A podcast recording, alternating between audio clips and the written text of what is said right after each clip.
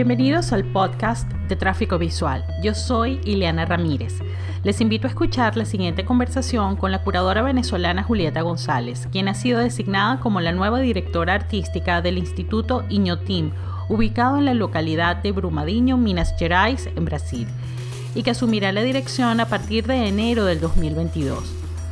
Conversamos acerca de este nuevo reto profesional que se suma a una lista de importantes instituciones como el Museo de Arte de Sao Paulo, Museo Tamayo Arte Contemporáneo en la Ciudad de México, el Bronx Museum en Nueva York, la Tate Modern de Londres y recientemente la colección Jumex también en la Ciudad de México. Profundizamos en los temas de investigación que le interesan y que seguramente serán parte de la programación de Iñotim entre ellos la antropología, la relación entre la ecología y el ser humano, el cambio climático, además de la tecnología y avances en la inteligencia artificial. Por otra parte, enfatizó en la importancia de los museos, el coleccionismo y los mecanismos de sostenibilidad que garanticen decisiones curatoriales autónomas y transparentes. Me alegra poder presentarles hoy esta conversación a todos ustedes que nos escuchan.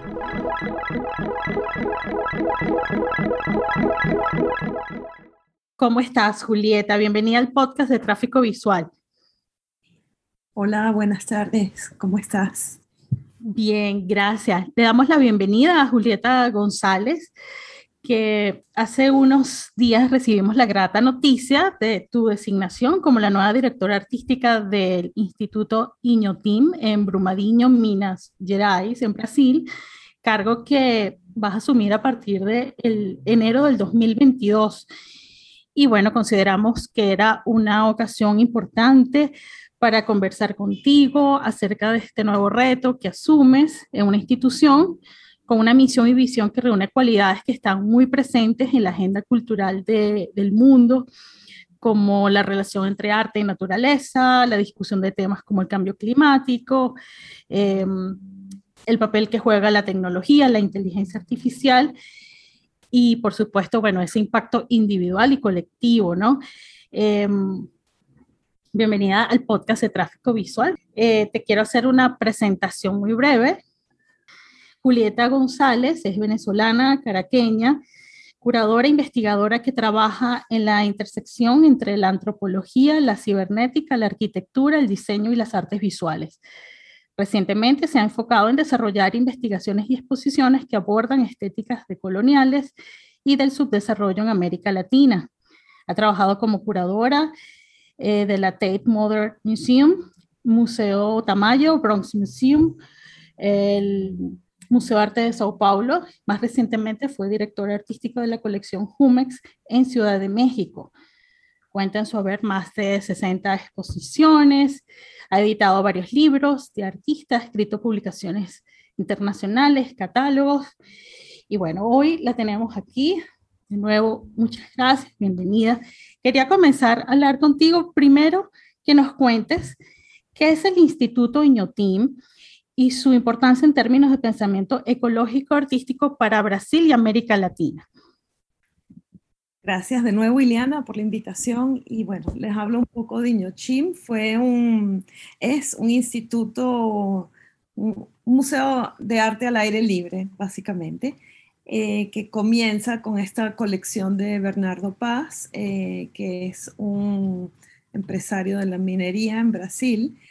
Y eh, quien comienza a coleccionar como a partir de los años 80, 90 y compra esta propiedad ahí en Brumadinho, que queda como unos 40 kilómetros de Belo Horizonte, en Minas Gerais, eh, y establece este lugar donde colocar estas obras de su colección, a la vez que va eh, cultivando especies, siendo también em, asesorado por Roberto Burle Marx, ¿no? en, la, en la creación de un jardín botánico que construye a la par de, esta colección que, expone el aire libre.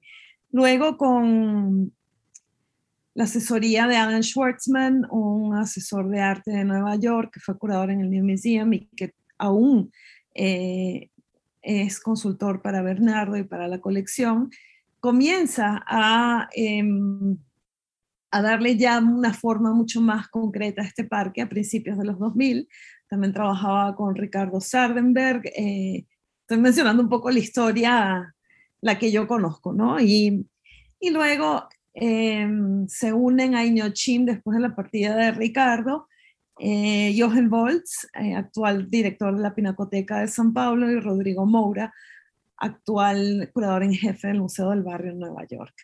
Entonces, yo creo que bajo esta dirección de Jochen y Rodrigo, eh, en diálogo con Alan, pues se configura el niño team que conocemos hoy y la serie de pabellones distintos, ellos los llaman galerías, pero bueno, hay pabellones individuales de artistas, otros que son eh, de exposiciones temporales que rotan y algunas que son realmente no solo pabellones individuales, son obras físicas, ¿no? Que, que existen donde el edificio y la obra son una sola cosa, ¿no? Ese es el caso, por ejemplo, de la obra de Doug Aitken, de la obra de Matthew Barney, etcétera, pero luego hay esculturas, por ejemplo, de Dominique González Foster, que recuerdan las paradas de autobuses en lugares del interior de Brasil, em, o está, por ejemplo, una alberca, perdón, una piscina, ya estoy hablando como mexicana, eh, de Jorge Maki. Y em, innumerables eh, esculturas de sitio específico y, estos pabellones. Por ejemplo, una de las cosas muy impresionantes que se pueden ver allí, por ejemplo, en, el pabellón dedicado a Sildo Meireles, es, por ejemplo, la obra Desvío para Vermelho, eh, que es esta obra que él hace en los años 60, en plena dictadura eh, militar en Brasil, y es una obra donde uno pasa por varios ambientes, pero uno es un ambiente donde todos los objetos son rojos. Y esto va conduciendo al espectador a un cuarto al final oscuro de donde sale, bueno, hay un lavamano que bota un agua roja, pero que bueno, hay una idea también de la sangre que tiene que ver con la violencia de esa dictadura.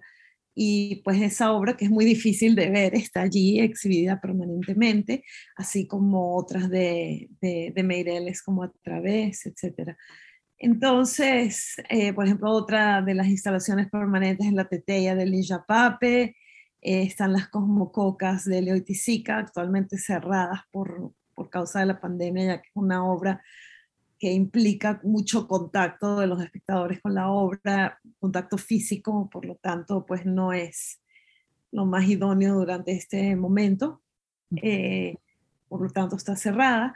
Y, y pues un gran número de, de obras que son, hacen del parque de realmente una especie de recorrido muy interesante porque uno va como encontrándose con estas, con estas obras a veces escondidas.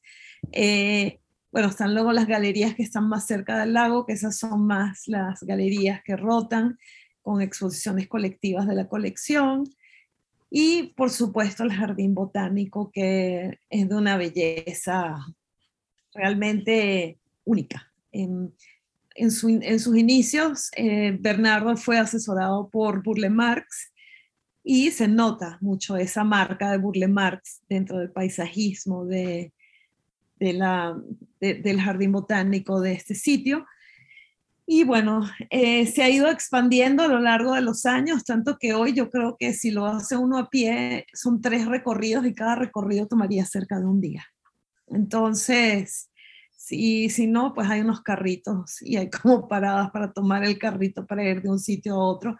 Yo recuerdo que la primera vez que fui en el 2009 lo hice todo a pie. Y, y bueno, muy interesante por esa misma idea de uno toparse con las obras mientras va caminando por el jardín. El lugar es enorme, son unas 250 hectáreas más o menos de, de, de jardín con lugares de exhibición más eh, en total creo que el sitio tiene unas 800 hectáreas, de las cuales la mitad más o menos es reserva, eh, reserva natural, privada, pero reserva. Y, de hecho Bernardo Paz la fue comprando para que esto fuera un territorio protegido, ¿no? Un, un sitio natural protegido. Entonces, eh, pues es un lugar que presenta un sinnúmero de posibilidades, debo decir. Eh, realmente creo que no se ha explorado mucho esa conjunción entre arte y ecología, Y, creo que hay tantos artistas hoy en día trabajando sobre ese tema, trabajando a partir de esas ideas que yo creo que es una de las líneas que habría que explorar y la, y la que quiero explorar de manera muy especial en, durante mi, mi mandato allí o mi periodo que esté trabajando allí. Entonces, bueno, no sé, no sé cómo más contestarte si ya he, hablado sobre, sobre Ñochim. Sí, y lo que, bueno, lo que dice es muy importante porque es, un, o sea, es, una discusión que ya, bueno, viene ya hace algunos años, la discusión entre eh, el problema que de la, de la naturaleza, eh, corrientes filosóficas como el antropoceno, que, que están hablando de eso, están problematizando una, una, una situación que, bueno, que la estamos ya padeciendo, pero en tu caso estás del lado, porque casi siempre es hablar, especular, escribir y, y representar, pero tú estás, vas a asumir una, una responsabilidad en un complejo que básicamente es natural y que también está, eh, bueno, eh, al, alrededor o inscrito en un territorio donde hay unos biomas importantísimos. Entonces creo que debe ser una, bueno, para ti una oportunidad muy, muy especial que lo vas a hacer desde ya, desde el centro donde ocurre todo, ¿no? Que, que es básicamente eh, la naturaleza y cómo puede establecerse esa interrelación también con, con el humano y que, puede pasar a partir de, de allí en esa en esa relación que en estos momentos pareciera que no es muy armónica. Eh, en función de eso, también como preguntar eh, para esta nueva dirección o esta, y en esta nueva directiva que vas a formar parte, si cómo se, han se, se, ha replanteado el nuevo perfil de, de, de la institución, hay algunos programas ya que están en marcha acerca de nuevas adquisiciones o de, y de nuevos programas, nuevos programas públicos, entendiendo que, como dijiste, o sea, Minas Gerais y esta locación es bastante retirada del centro, no sé, económico de Brasil. Ir para allá no es como tan sencillo, o no sé, tú me explicarás, pero también cómo atraer a ese público a este parque, a este, bueno, a este lugar tan eh, mágico por lo que revelas. Bueno, te explico varias cosas.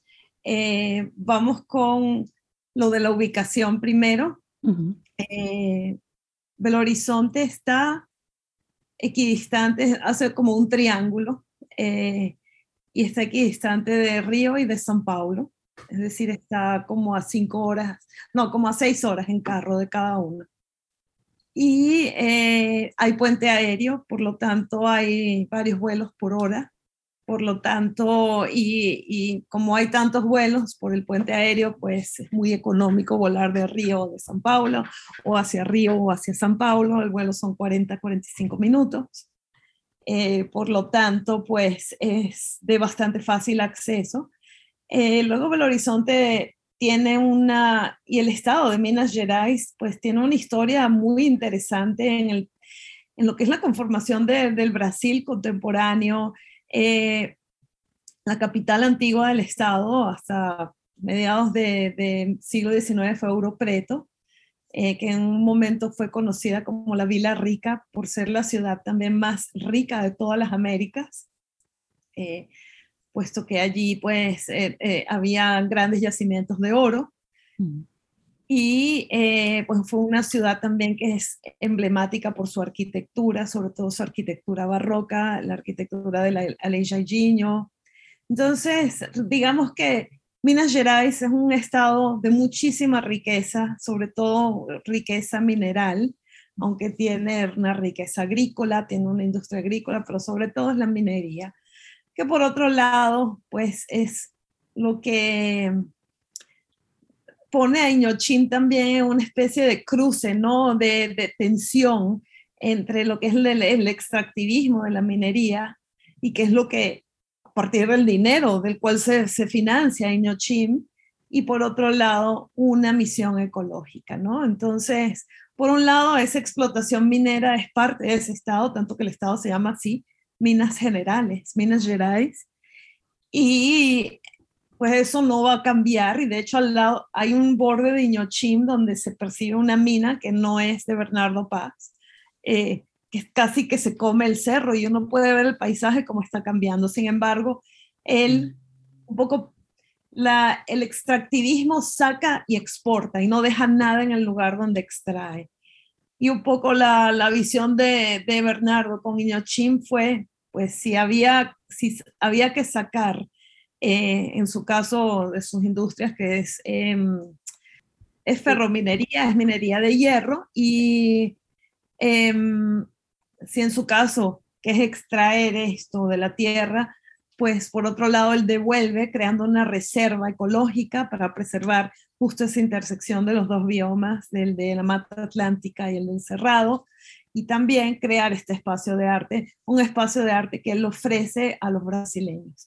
Eh, interesante, de manera muy interesante, Iñochim tiene un público bastante cautivo y no solo es el público local, de hecho está pues en Brumadinho, que es un pequeño pueblo minero, donde ejerce una influencia en el sentido de que prácticamente todos los empleados de Iñochim son de Brumadinho, y entonces es un pueblo que ha visto que gran parte de su población joven ha tenido la posibilidad, en vez de trabajar en una mina, trabajar en un lugar como este y tener otras posibilidades. Hay una orquesta en Iñochim, eh, una orquesta de cámara que es conformada por jóvenes, todos de Brumadinho, que, que contra tener un futuro bastante terrible eh, trabajando en las minas, pues han podido salir de allí. Entonces, y, lo mismo con el trabajo en el museo, etcétera.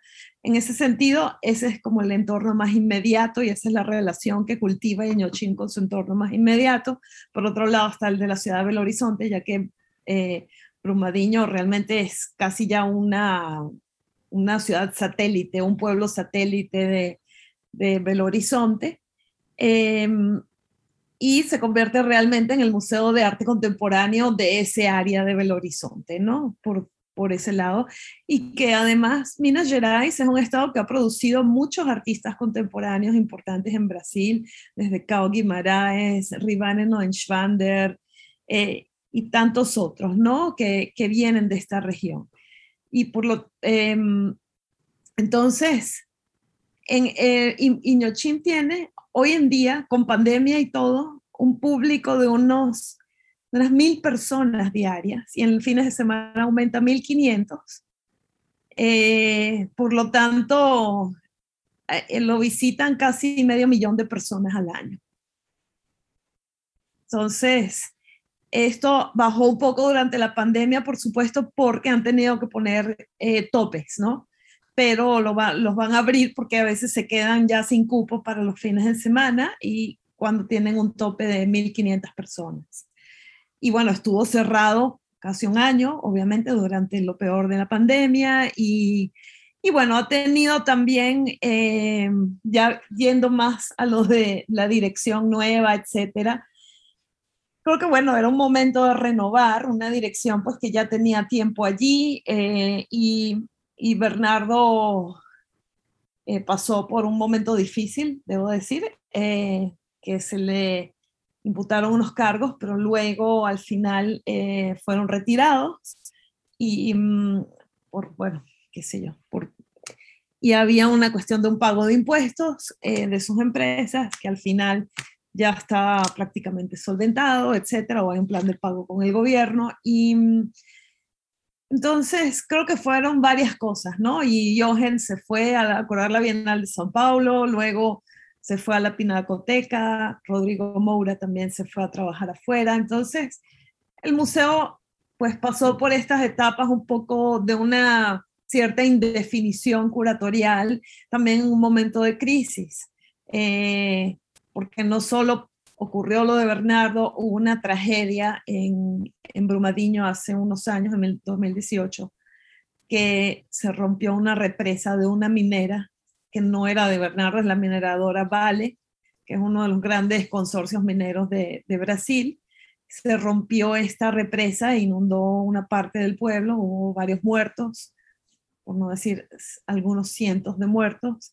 Eh, el acceso a Inochin quedó bloqueado y luego también hubo una epidemia de malaria. Entonces, eh, sí ha tenido unos momentos muy críticos en estos últimos cinco años, pero creo que ahora venía este momento de una renovación y sobre todo también eh, Bernardo Paz quisiera darle ya, crear las estructuras para que esto sea, mm, permanezca, ¿no? Para que este legado perdure en el futuro, más allá de su presencia o no. Eso para él ahora es lo más importante y por eso decidió también renovar eh, la dirección y para que entre todos construyéramos esa estructura institucional que va a llevar a, a Iñochima a su próxima fase, que es la de consolidación institucional y eh, como una asociación civil en el futuro cuando no esté Bernardo. Esto ha sido el caso de muchos museos brasileños.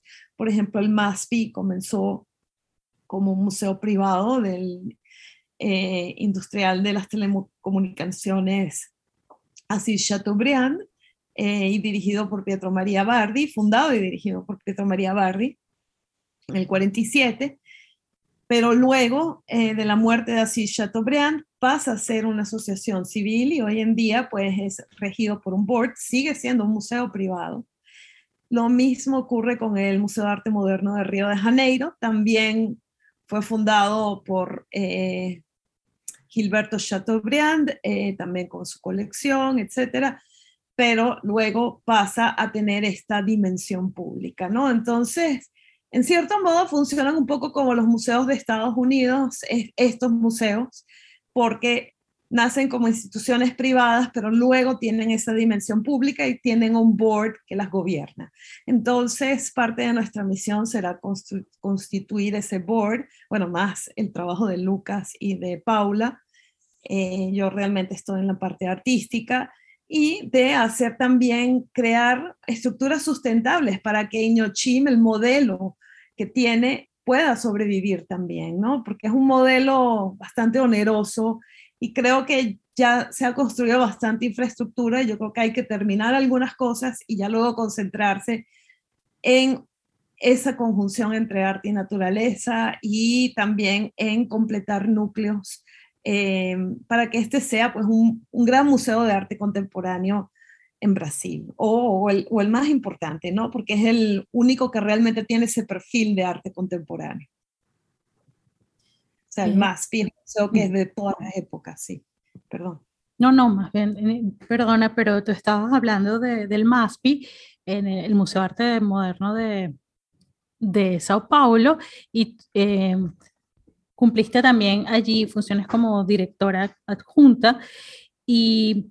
curadora, curadora. Ah, curadora, perdón, curadora adjunta. y mm, tienes ya conocimiento, un conocimiento mucho más profundo de cómo, cómo funciona la institucionalidad eh, y también me imagino la administración y burocracia en los museos de Brasil. estableciste una, bueno, una, comparación o con, el, con Estados, los museos en Estados Unidos, ¿cómo los observas tú con respecto a otros museos en América Latina, tomando en cuenta también que, que eh, fuiste directora artística de la colección Pumex y eh, curadora senior en el Museo Tamayo?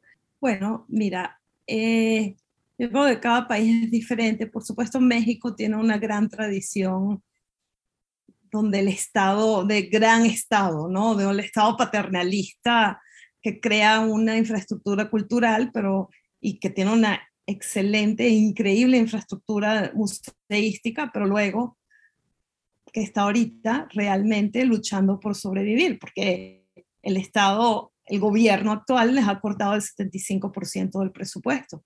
Entonces, museos, tan importantes como el Tamayo, como el Museo de Arte Moderno, como el de Antropología, como todos estos museos, pues están teniendo, pasando por un periodo muy difícil. Y bueno, hablándote en el caso del Tamayo, fue, por ejemplo, un caso bastante sui generis dentro de México, porque si bien está afiliado a Limba, es uno de los museos de Limba, del, del Estado, es un museo que opera con una estructura mixta, con una... El, el museo cuando lo fundó Tamayo fue privado, eh, Tamayo coleccionó arte con el fin de donárselo al pueblo de México en forma de un museo, consiguieron el terreno. Luego el museo fue pasado a manos de Televisa, pero luego Tamayo no estuvo muy contento y se lo quitó a Televisa y se lo entregó a Limba. Pero quedó la Fundación Rufino Tamayo, que es un patronato que le proporciona un 30% de, de los gastos operativos al museo y el 70% restante vendría del Estado, solo que ahora el Estado le cortó el 75% a ese 70%. Por lo tanto, el museo realmente está, eh, pues, en, apuros, ¿no? Eh, no solo el Museo Tamayo, sino la, la, la, mayor parte de los museos en Ciudad de México que dependen del, del INBA. Entonces, ese es un caso. En el caso de Jumex, por ejemplo, es pues una institución totalmente privada. No diría que ahí creo que funciona más como la extensión de la casa del dueño y no creo que alguna vez llegue a tener una estructura institucional, ¿no? Este es un problema, bueno, puedes verlo como un problema o también pues el dinero de cada quien se lo gasta como quiere, ¿no? Entonces, pero de ahí a que sea un museo, pues no es un museo si no se rige por unas normas y códigos de ética institucionales, si no hay conflictos de interés, si, si por ejemplo no hay intromisión del dueño dentro de las prácticas profesionales, etcétera, ¿no? Que no es el caso de ese lugar, que sí funciona pues más como una extensión de la sala pues del dueño. Pero no, aunque se haya intentado ya en dos ocasiones desde que se abrió en el 2000, desde que abrió en 2013, de llevarlo a esta condición de institución museística, pues ha sido bastante difícil y no, no creo que se logre. Eh, pero, y bueno, en este caso ya es, eh, por ejemplo, en Iñochim, una voluntad del propio dueño de ya entender hacia dónde va, ¿no? ¿Cuál es el futuro de este legado? Y este legado, si quiere tener ese futuro, tiene que ser una institución con esas estructuras de gobernanza y de accountability, de transparencia y, y, sobre todo de función pública, ¿no? Que ya las tiene, pero eh, hay que consolidarlas para llevarlas al, al próximo paso, para cuando él ya no esté. Eh, también pues algo que él se plantea porque ya a sus 71 años pues bueno ya está de tiene cierta edad y, quiere pensar en ese futuro y planearlo de la manera de la mejor manera posible. Pues sí bueno es que importante que personas como él y que tengan un equipo que también vaya dirigido y tengan esa visión una visión de futuro una visión de sostenibilidad y que no sea algo personalista que el día que o caprichoso, sino que, que, se mantenga, porque ya también un museo o tal vez una colección que se hace disponible al público tenga esa participación eh, de, bueno, de muchos factores. Sí. Volviendo a, al, bueno, a justamente a estos uh, temas que se, se, se, abordan o que me imagino tendrás interés en abordar a futuro en estos programas que, o futuras exposiciones o proyectos curatoriales de, de Team.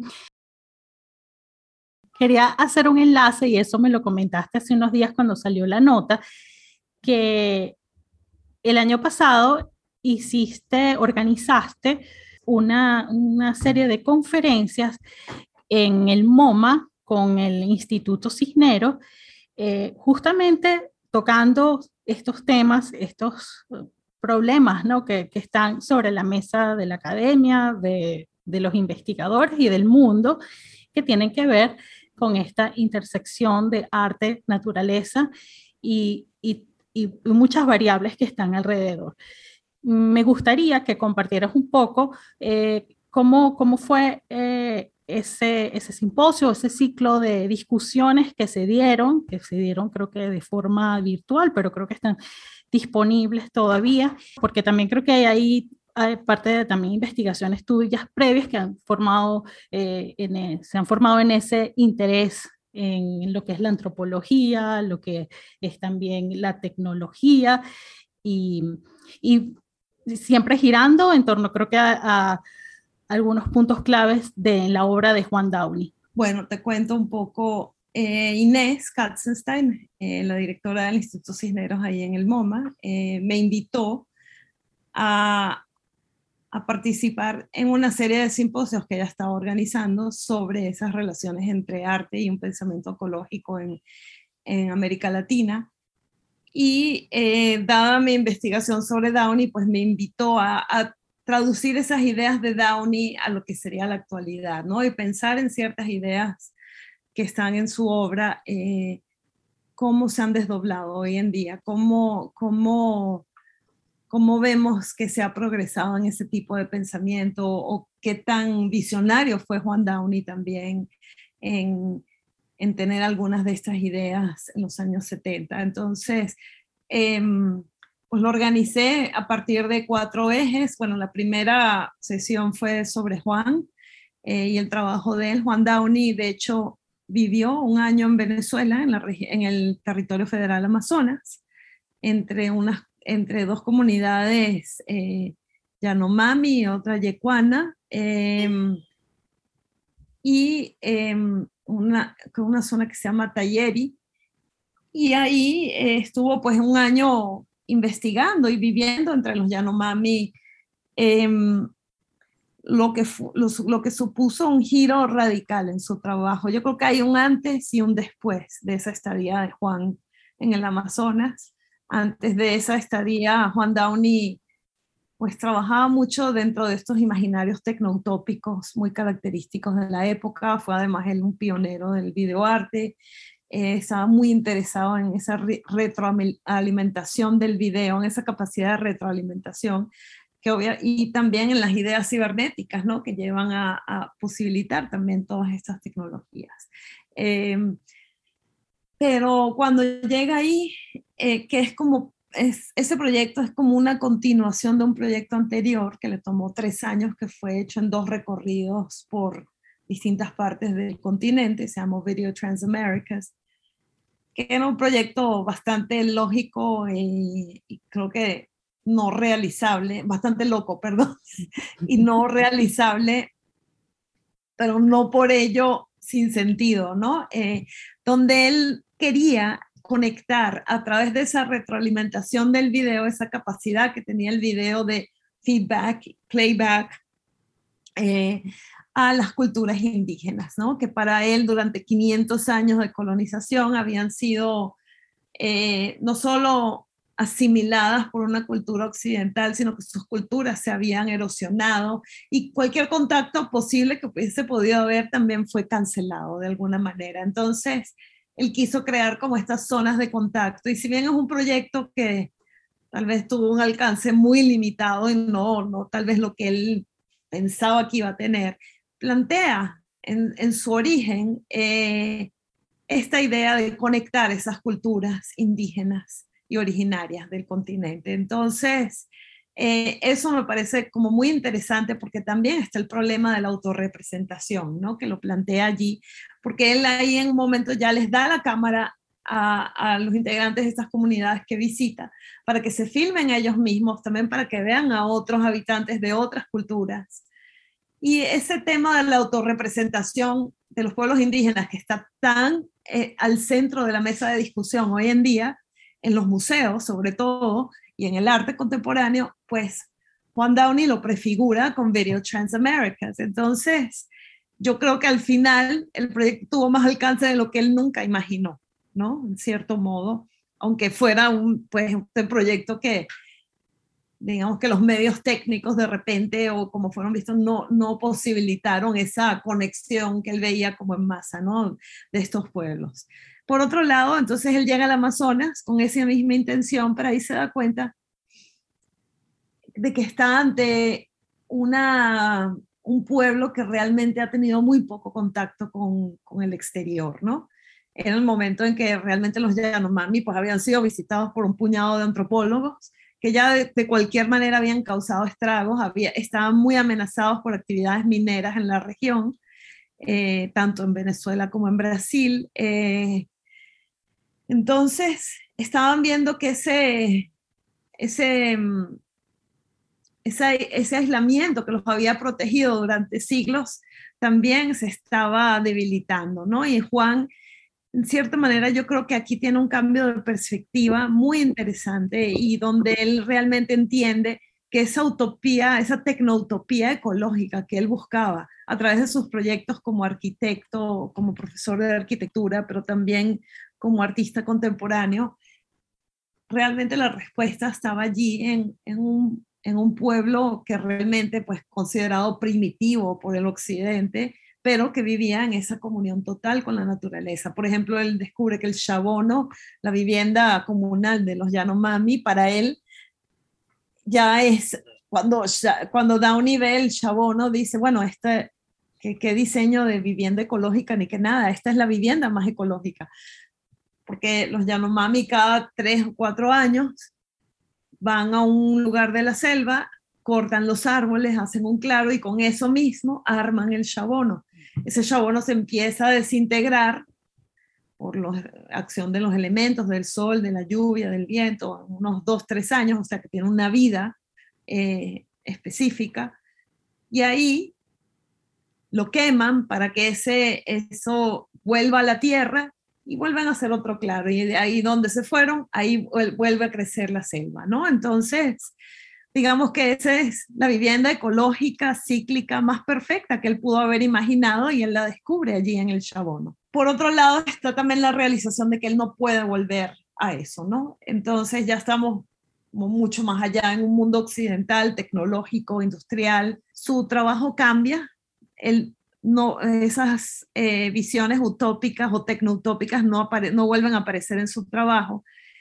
Y debo decir que el trabajo toma un giro más hacia la semiótica, ¿no? Y también coincide con ese giro en los 80, pero también con el declive de la cibernética como discurso a finales de los 70. Pero por otro lado, durante esa estadía con los Yanomami también percibe cuál es la perspectiva del, indígena, ¿no? De, ese mundo donde vive, del, mundo natural, cómo se percibe como uno con la naturaleza. No hay distinción entre la persona y el árbol, por ejemplo, o el animal.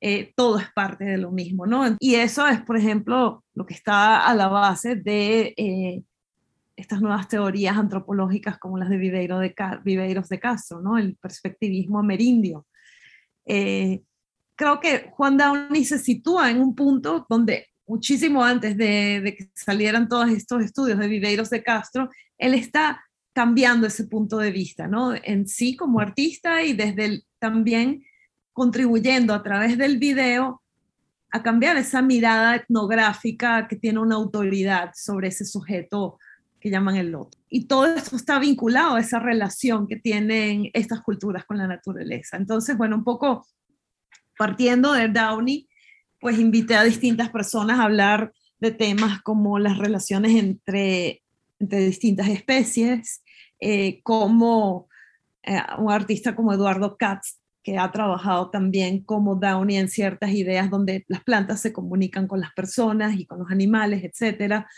Eh, luego eh, hablamos también del extractivismo, obviamente, que es otro tema que cruza varias obras de Juan Downey, desde Chicago Boys hasta Anaconda Map of Chile o Make Chile Rich. Son obras que hizo en los años, a, principios de los años 70 y cómo ese tema entonces del extractivismo está muy eh, recorre su trabajo de, de, una manera importante y como hoy también eh, es un tema de muchos artistas, pero también muchos teóricos vinculados a América Latina, pero a los estudios culturales y también ecológicos están tocando.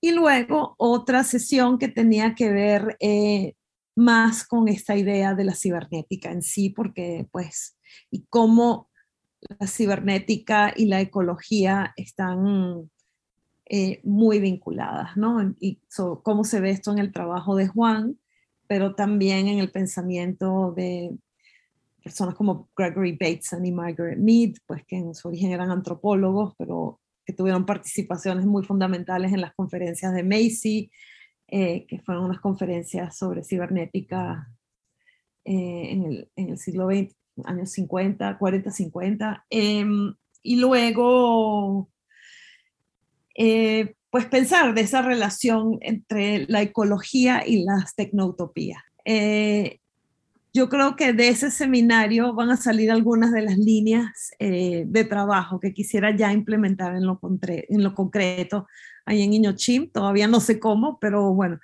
todavía es muy pronto, ni siquiera he empezado, pero, pero voy a trabajar sobre eso.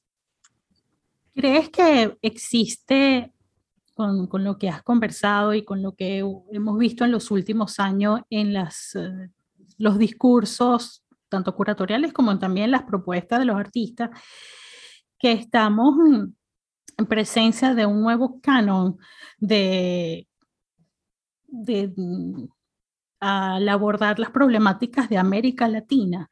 Y si crees sobre todo, no tanto con lo que, bueno, en la tradición se, se ha hablado históricamente del cuestionamiento de la modernidad o de la promesa fallida del progreso, pero que también ah, entonces vienen temas como la extracción ilegal o el extractivismo o la explotación de recursos o la reivindicación de, de, comunidades que antes habían estado o relegadas o, oprimidas.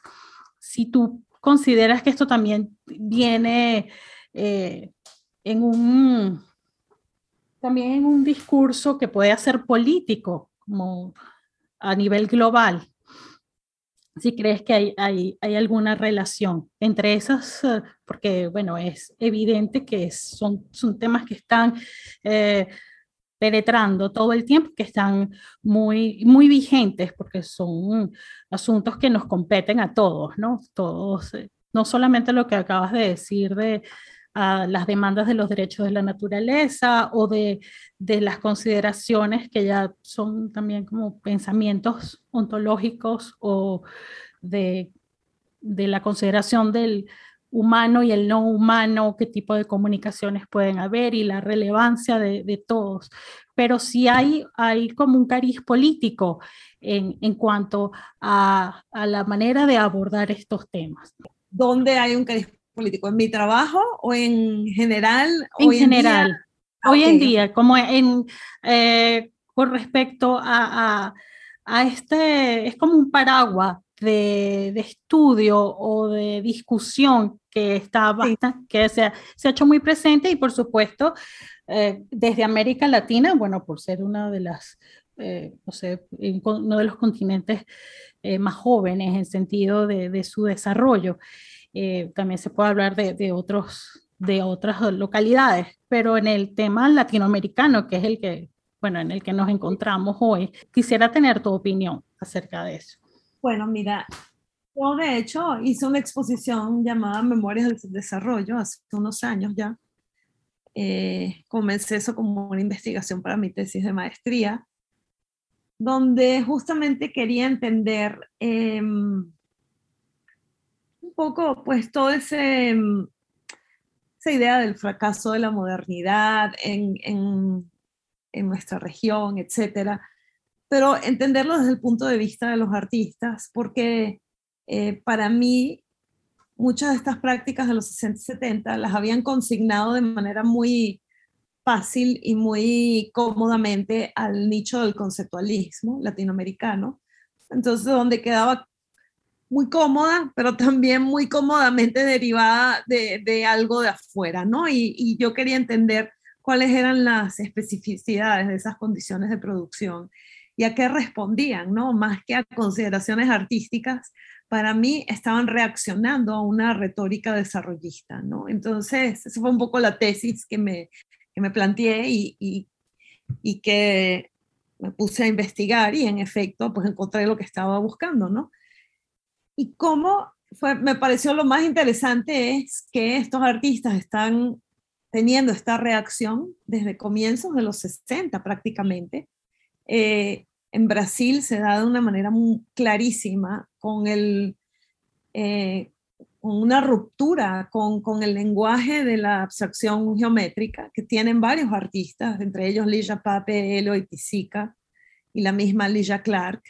Em, que no estaba en mi exposición, Lilla Pape sí, porque el problema de Lilla Pape, de Lilla Clark era más bien uno que tenía que ver más con el cuerpo.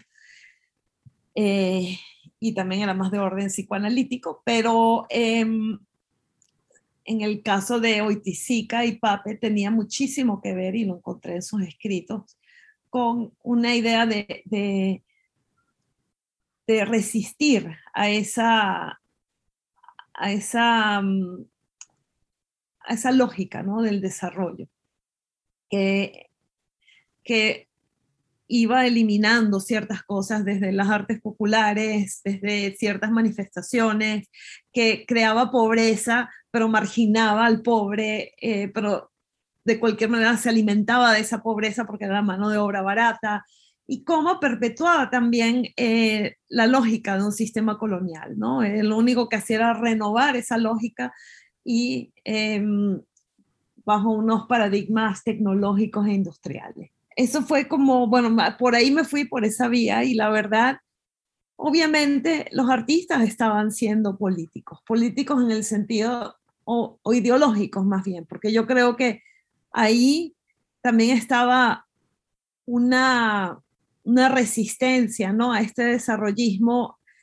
pero que no era nada más de izquierda, sino era de pensar más bien desde el sur. Y yo creo que ahí estaban aliados con esta idea que surge en el 55 en la conferencia de Bandung de este tercer mundo, ¿no? De este tercer eje de estos países no alineados que forman ese gran sur global, que fueron colonizados, cuyos recursos fueron extraídos, eh, cuyas sociedades fueron realmente resquebrajadas por, por una imposición de un orden colonial, eh, como el caso de África, que lo vemos tan claro, ¿no? De, de comunidades étnicamente diferentes que fueron agrupadas en un país y luego de las, de las luchas de descolonización, pues luego hay guerras civiles, etc.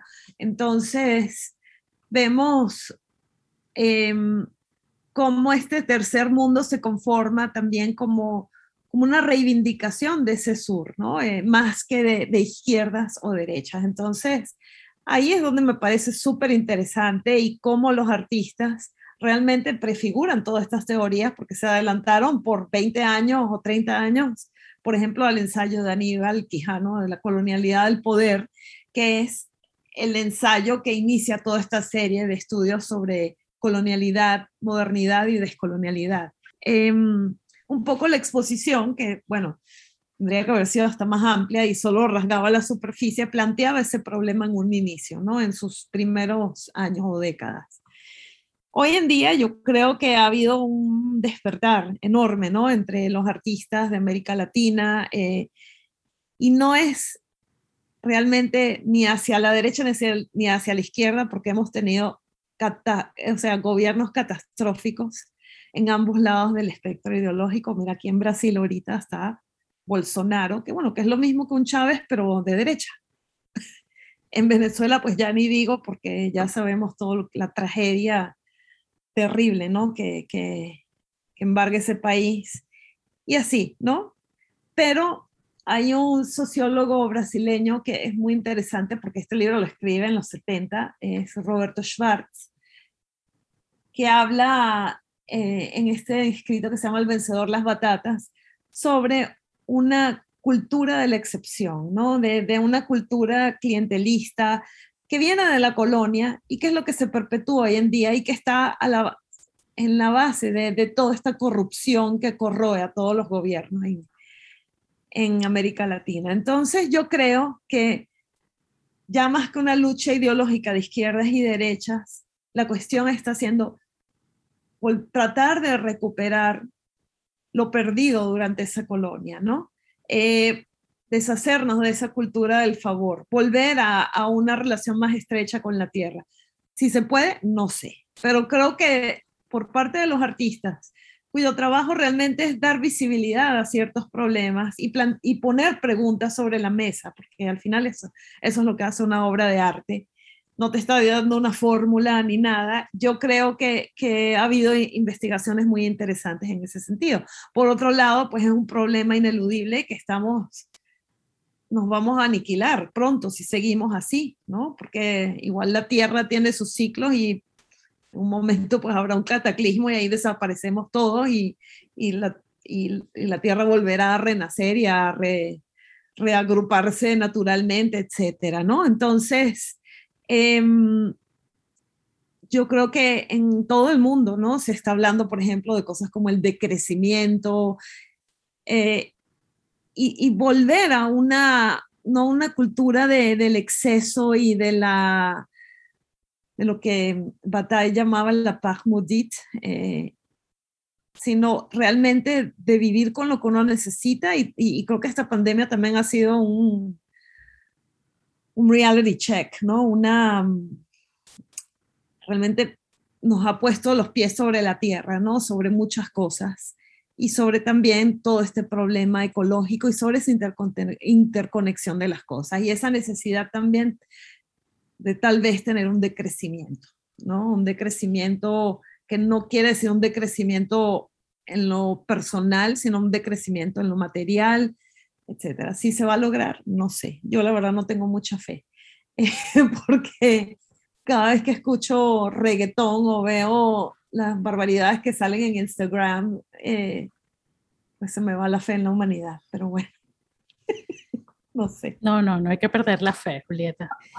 Eh, solo para cerrar un poquito la, la, idea que estabas, lo que estabas comentando antes, eh, si es, te lo preguntaba esto de si hay una parcialidad política o no en cuanto al, manejo de, estas, de estos asuntos, ¿no? De, que, que ya hemos hablado. Y porque en el caso de, bueno, de Venezuela, que es el país donde me encuentro, es evidente cómo, cómo hay una contradicción, pero también cómo se instrumentalizan estos discursos eh, para, a lo mejor no tienes conocimiento, pero bueno, es algo que está ocurriendo ya desde hace más o menos bastante tiempo, pero eh, estamos hablando en Caracas, se cambió el nombre de la autopista Francisco Fajardo, ahora se llama Cacique Hueca y Puro.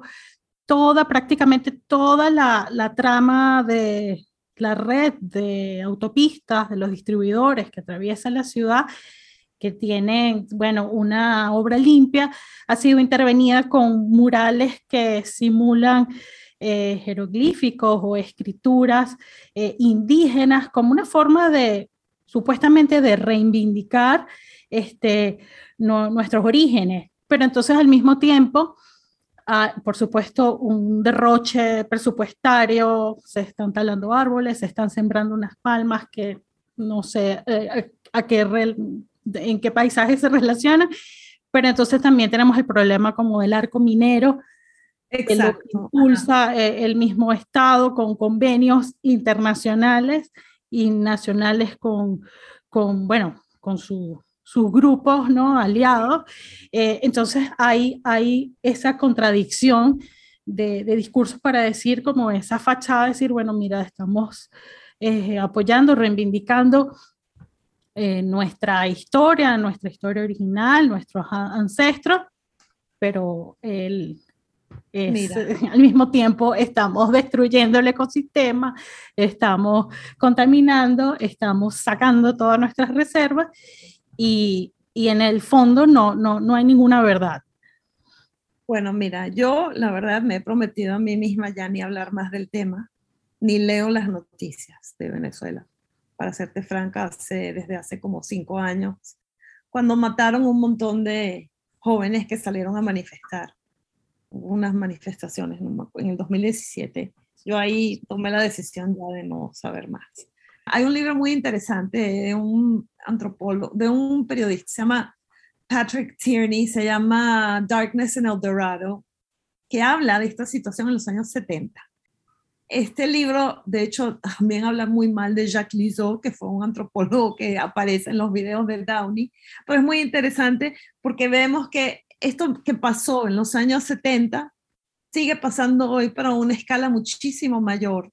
Y, y lo vemos también ocurre en África, donde gobernantes corruptos le han entregado eh, las minas de, de distintos materiales que se necesitan para la electrónica también a los chinos, también a los rusos. Entonces, eh, a cuenta de esas adhesiones políticas, ¿no? Con, con la izquierda, eh, con, el, con el bloque este de, de los años 60, ese extractivismo continúa, ¿no? Y entonces, pero por otro lado, dicen que están defendiendo, ¿no? Esa, esa indigeneidad, etcétera.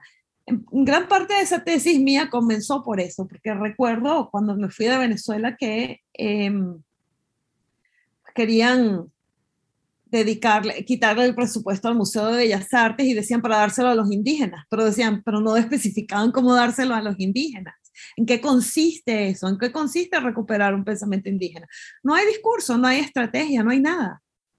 Pero bueno, vamos a, ya para ir cerrando este, esta conversación, que, que más bien era algo, creo que feliz, más, de, más optimismo por, por, todo lo que, bueno, lo que tienes por delante. Em, aunque había una curiosidad que tenía, que en un par de entrevistas que leí, tú dices, antes de retomar otra vez el, el tema de, que, nos, que nos trajo aquí, que tú prefieres evitar hablar de regionalismos en, en, América Latina o que no, no, no estás interesada. ¿Por qué? Que no te gustan los estereotipos. No, que por ejemplo, solo hablar, decir, yo creo que cada cultura tiene su especificidad, pero yo no soy de las que hacen una exposición arte venezolano o arte mexicano y creo que sí, hay especificidades y hay problemas cada uno trata, pero no sé, nunca me ha interesado mucho hacer una exposición por país. Eh, quizá eh, Glusberg lo definió muy bien cuando decía que no había un arte latinoamericano, sino un problema latinoamericano. Y ahí es donde se pone más interesante la cosa, porque no es, uno puede hacer una exposición sobre los problemas más no necesariamente sobre el país. Bueno, o el país también puede ser el problema. Bueno, pero ya tú también creo que tienes una visión mucho más amplia, ¿no? Más eh, global en el sentido de, lo que puede ser la América Latina o del continente, eh, desde también tus experiencias y, tu trabajo inclusive en Estados Unidos y en, y en, en Europa. Ya que mencionamos rápidamente Venezuela y aunque tienes cinco años que no, no tratas como de no ver noticias, pero yo quería como que me contaras qué recuerdos tienes de esa época cuando trabajaste aquí, de tus primeras exposiciones, de que hayan determinado, que hayan sido determinantes para ti en a lo largo de tu carrera. Eh, leí que, por ejemplo, tú eh, tuviste una exposición que fue realmente importante. Bueno, tu primera exposición creo que fue eh, una de fotografía de Cindy Sherman en el Bellas Artes. Y, pero había otra. Casi ideal. Ok. Y Alejandro Otero y luego etnografía modo de empleo. Esa, etnografía modo de empleo. Donde estaba Juan Downey, por cierto. Sí, sí puedes comentar rápidamente cuáles fueron esos, eh, esa experiencia que te haya marcado, que haya sido relevante para ti y que le hayas tomado para, bueno, para, para continuar tu, tu trayecto en el que hoy te, te sitúas. Bueno, te, puedo decir que fue para mí em, solo tengo buenos recuerdos, algunos no tan buenos, pero eh, en general debo decir que esos años, cuando comencé a trabajar en, en el Bellas Artes, yo tenía 26 años, los recuerdo con muchísimo cariño y sobre todo recuerdo una persona que fue mi mentora, la que me enseñó a amar esta profesión, a tener pasión por lo que hago, que fue Iris Peruga, quien lamentablemente falleció hace unos años. Y, yo creo que sin el encuentro con Iris, yo no sería la curadora que soy hoy. Eso te lo puedo decir ciertamente. Ella me enseñó la pasión por este oficio y el amor por el museo. Eh, con ella aprendí a quedarme en el museo hasta las nueve de la noche, nos quedamos ahí, no sé, registrando archivos, lo que sea, ¿sabes? Eh, y yo siempre pensé que iba a llegar a vieja, así como Iris, pues em, metida ahí en los archivos del museo y, viendo qué se me ocurría hacer, etcétera. Y, yo creo que eso, eso fue esa fue la experiencia más formativa y, afectiva también, porque Iris en cierto modo fue como una segunda madre para mí. Entonces, eso te digo, fue lo más increíble. Y mm, luego, pues siempre la encuentro con otras personas que me apoyaron, o sea, Vasco Cinetar en el, en el Alejandro Otero, que fue director cuando yo trabajé ahí, Yolanda Pantin, que era como, era curadora jefe en esa época. Eh, y luego, por etemplo, también aprendí ahí a trabajar sin dinero, cosa que yo creo que es muy importante porque no todo se tiene que hacer con cantidades de dinero. Mi exposición de etnografía en modo de empleo la hice en principio con un presupuesto de 4 mil dólares y luego se devaluó el bolívar y realmente la hice con 1.500, tuve que poner como 800 dólares en mi bolsillo para terminarla. Y estaba, la hice en medio de una huelga porque no nos pagaban los sueldos, etc. Y realmente, si uno quiere, puede hacer cosas interesantes con muy poco, ¿no? Y convencer a los artistas de participar. Y, yo creo que sí creo mucho en lo que decía Elio y en ese parangolé de la adversidad vivimos. Entonces, pero por otro lado, me duele muchísimo la situación de los museos en Venezuela y, el descuido, ¿no? Y, aunque sé que hay personas que todavía están allí al pie del cañón y trabajando con la misma mística con la que trabajábamos antes también y sin ganar dinero, eh, sin medios, sin presupuestos, etcétera, ¿no? Pero solo tengo recuerdos muy positivos y, y quisiera ver que el Bellas Artes y el Sofía, Radio Sofía Inver y otros museos de Caracas vuelvan a ser lo que, lo que fueron en algún momento, ¿no? Fueron en algún momento, o lo que la visión, por ejemplo, de Miguel Arroyo quiso para el Bellas Artes, ¿no? Eso es todo lo que tengo que decir.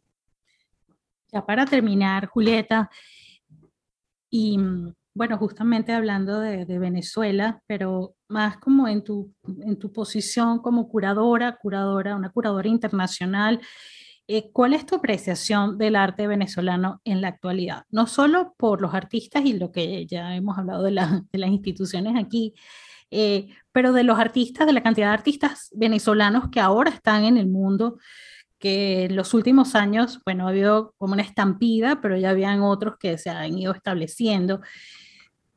¿Cómo, cómo lo observas tú? Eh, no desde, bueno, una curadora que es venezolana, pero una curadora eh, ya internacional.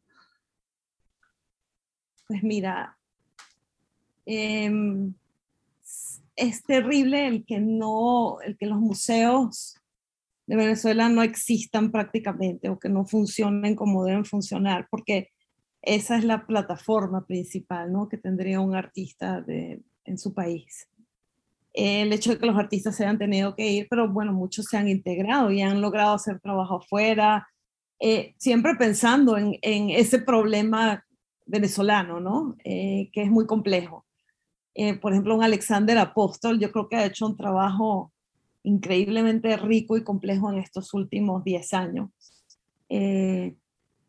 luego, hay artistas de generaciones más jóvenes que realmente yo no conozco bien, pero luego también está Sheronawe Hakihiwe, que ahora, bueno, parece ser el artista venezolano de mayor proyección en el mundo porque está en muchísimas exposiciones y me alegro muchísimo. Eh, y Sheronawe es un artista Yanomami, que lleva muchos años trabajando con Luis Romero, también fue de la mano de Laura Anderson, estuvo también eh, con los Yanomami hace muchos años. Eh, esto fue antes del chavismo, muy al principio. Em, y, he conocido algunos artistas jóvenes, eh, por ejemplo, venezolanos ahí en México, que han estado haciendo la residencia en Soma y luego han estado exhibiendo en museos allá, etcétera. Pero te digo, pues es, un, es muy lamentable que los museos no estén allí para ellos, ¿no? Eh, pero sí, pues ciertamente los artistas han sabido em, adaptarse y poder también eh, inscribirse ¿no? en otros ámbitos. Bueno, Julieta, muchísimas gracias. Eh, te agradezco de verdad enormemente este, estos minutos, conversar contigo nuevamente después de muchísimos años que, que te hice, te acuerdas, te hicimos una entrevista para un proyecto expositivo sobre la situación de, de los museos en Venezuela, era una pregunta y fue un poquito accidentada la, eh, la conexión. En ese momento no tenemos ni Zoom ni nada, ya hemos evolucionado algo, pero bueno, qué lamentable que de, eso fue creo que en el 2012, no, 2011, 2012 y... Ahora está peor. Ahora está peor, no se ha avanzado absolutamente nada, el problema persiste más profundo, como dices tú. Eh, no, podemos perder la fe, pero ciertamente no hay un panorama muy prometedor. Sin embargo, seguimos trabajando y nos contenta muchísimo, eh, bueno, este, este nuevo compromiso que asumes. Te deseo mucho éxito y estaremos en contacto, este, sigue, seguiremos la pista para ver cómo, cómo arranca eh, la nueva dirección de Iñotín. Bueno, gracias a ti. Y, mm, y bueno, nada, gracias a, a, los que nos escuchan aquí en tu podcast. Eh, muchísimas gracias por, por, la invitación. Muchísimas gracias, Julieta. Eh, un abrazo y bueno, hasta pronto. Gracias. Gracias Julieta por la generosidad de tu tiempo y a ustedes por ser tan consecuentes. Recuerden que este y todos los episodios del podcast están disponibles en nuestras plataformas aliadas y por supuesto en la web tráficovisual.com. Hasta pronto.